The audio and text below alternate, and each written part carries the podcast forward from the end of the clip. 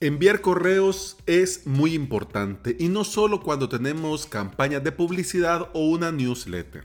Algo tan necesario como, por ejemplo, restaurar una contraseña o la confirmación de una compra, pues esto también va en un mail que se envía desde nuestro WordPress. Y ya que estoy probando Amazon SES y hace unos episodios te hablaba de SendGrid y además tengo mucho tiempo usando Mailgun, hoy vamos a hablar de estos tres servicios de envíos de correo que yo te recomiendo sí o sí. Pero antes de comenzar, bienvenida y bienvenido. Estás escuchando Implementador WordPress, el podcast en el que aprendemos a crear y administrar nuestros sitios web. Este es el episodio 286 y hoy es miércoles 8 de enero del 2020. Si estás pensando en crear tu propio sitio web y querés aprender por medio de videotutoriales, te invito a suscribirte a mi academia online, avalos.sv.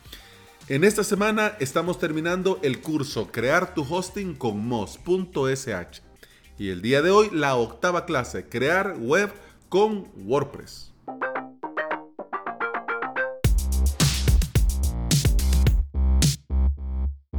Yo no estoy de acuerdo con esto de hablar si las herramientas o servicios son malas o buenas. Cada uno de estas herramientas son diferentes, como diferentes son nuestros proyectos y nuestras webs.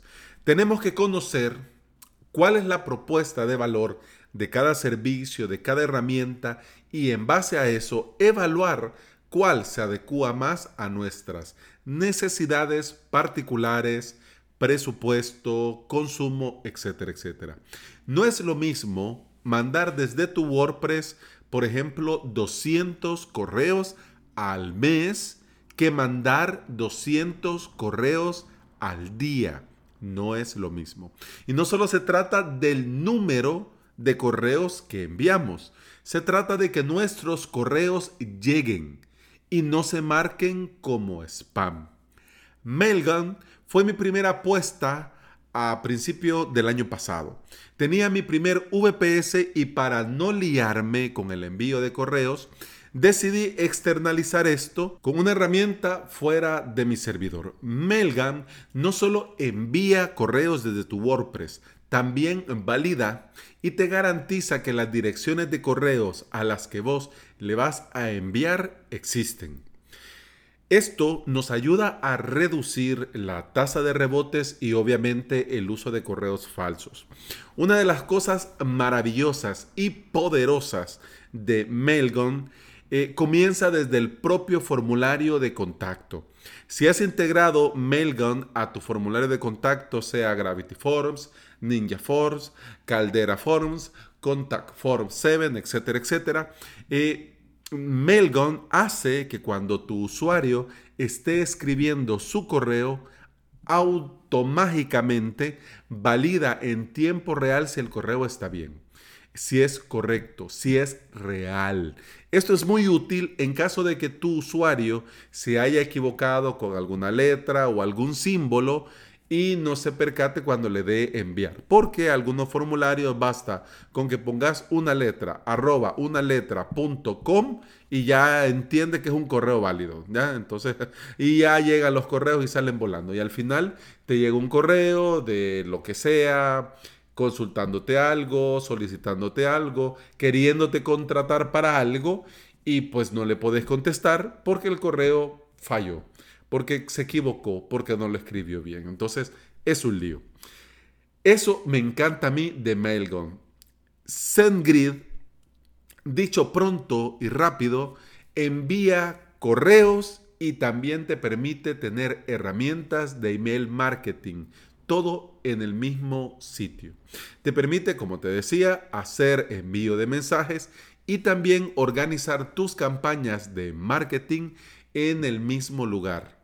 Vas a poder automatizar campañas de email marketing, diseñarlas, eh, ayudarte con plantillas y una vez que ya estás eh, rodando la campaña, podés ver por medio de las estadísticas cómo va evolucionando.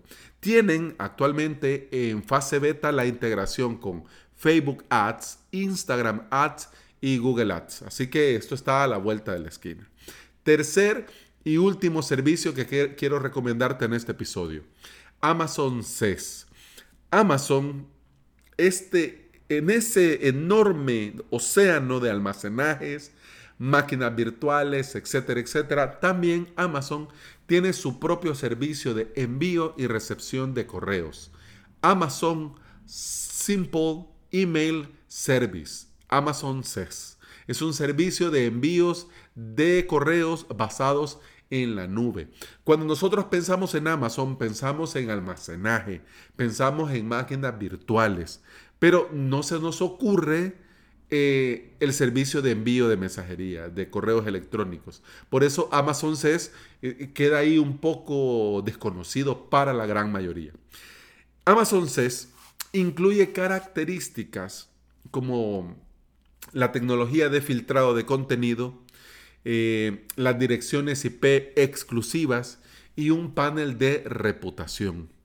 Se paga solo cuando comenzás a usar. No se aplican cargos iniciales y tenés cuando creas tu cuenta y creas tu primer ah, Amazon SES, tenés 65 mil correos de bienvenida solo por registrarte y podés mandar esos 65 mil correos sin ningún costo.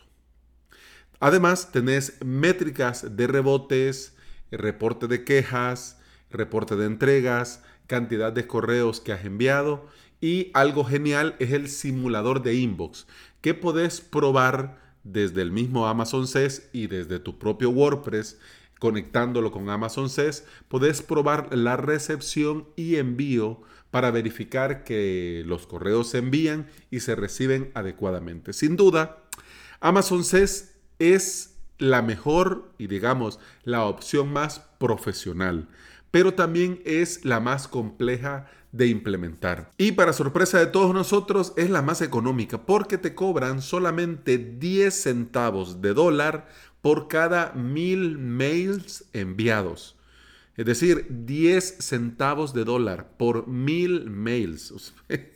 Parece broma, pero es cierto, es la más económica de las tres que estamos comparando. Además, ya que estamos comparando, de las tres que te he hablado, Mailgun, SendGrid y Amazon SES, este Amazon SES es el más económico si querés usar una IP dedicada. Por 24 dólares al mes tenés tu propia IP dedicada para el envío y recepción de correos. Así la reputación de tus correos queda separada de la reputación de tu IP, de tu servidor, de tu hosting, con la de tu dominio de tu sitio web. Porque al usar una IP dedicada, esta IP se encarga del envío y recepción, por lo tanto, excluís, apartás, alejas a tu web, a tu dominio, a tu marca de algún problema que puede surgir con el tema de la reputación, los correos spam, etcétera, etcétera. Pero esto no tiene por qué llegar a esos extremos. El mismo Amazon SES, al igual que Mailgun y SendGrid, te van avisando cuando van surgiendo inconvenientes, problemas, para que tomes medidas. ¿Por qué este episodio? Porque nosotros estamos mal acostumbrados a que las empresas de hosting nos den todo en el mismo sitio. Es muy cómodo, pero a la larga no es conveniente, porque si vos tenés bajo una misma IP el servicio de correo, eh, el dominio, el sitio web, el FTP, eh, todo tenés ahí, la base de datos, todo, y estás en un hosting compartido que otros, digamos, 100, 200, 1000 webs usan tu misma IP. Si uno de estos está spam, tirando spam y atacando sitios, se va a ver comprometida esa IP y obviamente la tuya.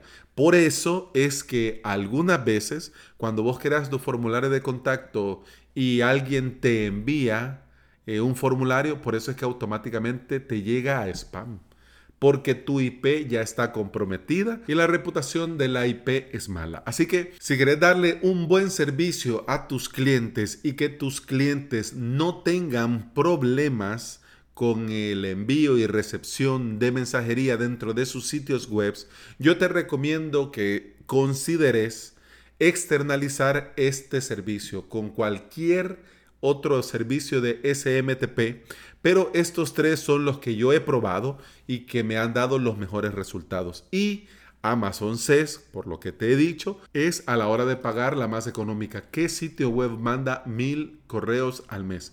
Digo, correo normal, una web corporativa, un membership.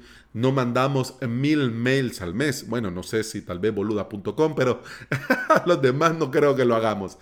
Así que aprovechemos este inicio de año para ofrecerle a nuestros clientes la implementación de todos estos servicios que se comienza gratis. No es necesario pagar nada para comenzar a usar y externalizar el envío de correos garantizando que los correos lleguen y aprovechando, por ejemplo, en el caso de SendGrid, las opciones para crear plantillas para que estos correos lleguen con un diseño más corporativo, con un diseño más atractivo y no solamente texto plano, letras y ya estuvo.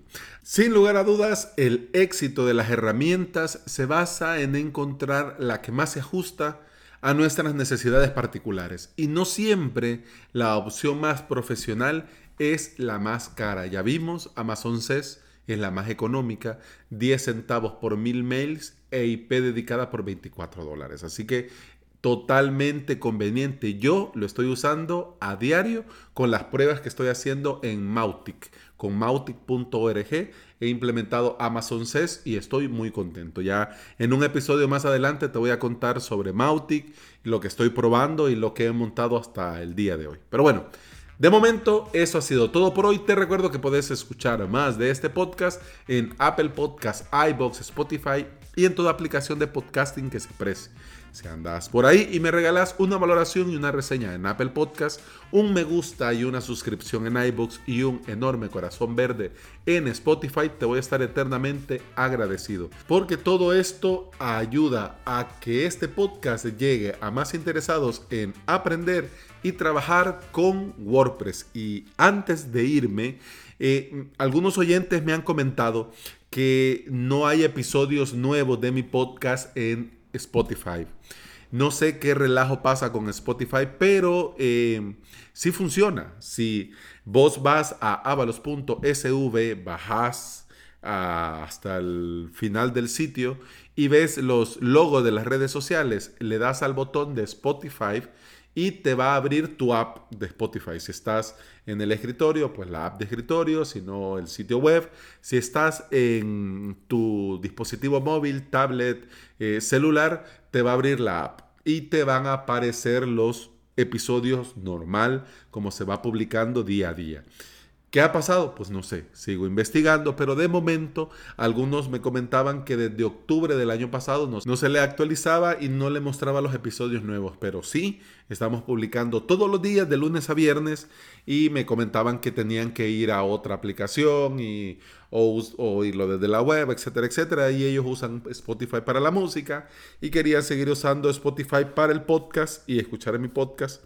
Así que hago el comentario por si es tu caso, pues yo de momento lo he solucionado así y le he dado esta solución a algunos oyentes y de paso lo cuento acá por si tenías el mismo problema. No, no es que nos dimos a la fuga de Spotify. No, lo que pasa es que algo están haciendo con las URL que no, no sale, no aparece, pero solamente con eh, los usuarios free. Si sos usuario premium, te salía, te sale todo sin ningún problema, los nuevos episodios y todo bien. Así que bueno, eh, eso ha sido todo. Cierro el aviso parroquial. y bueno, continuamos mañana. Hasta entonces. Hoy sí, salud.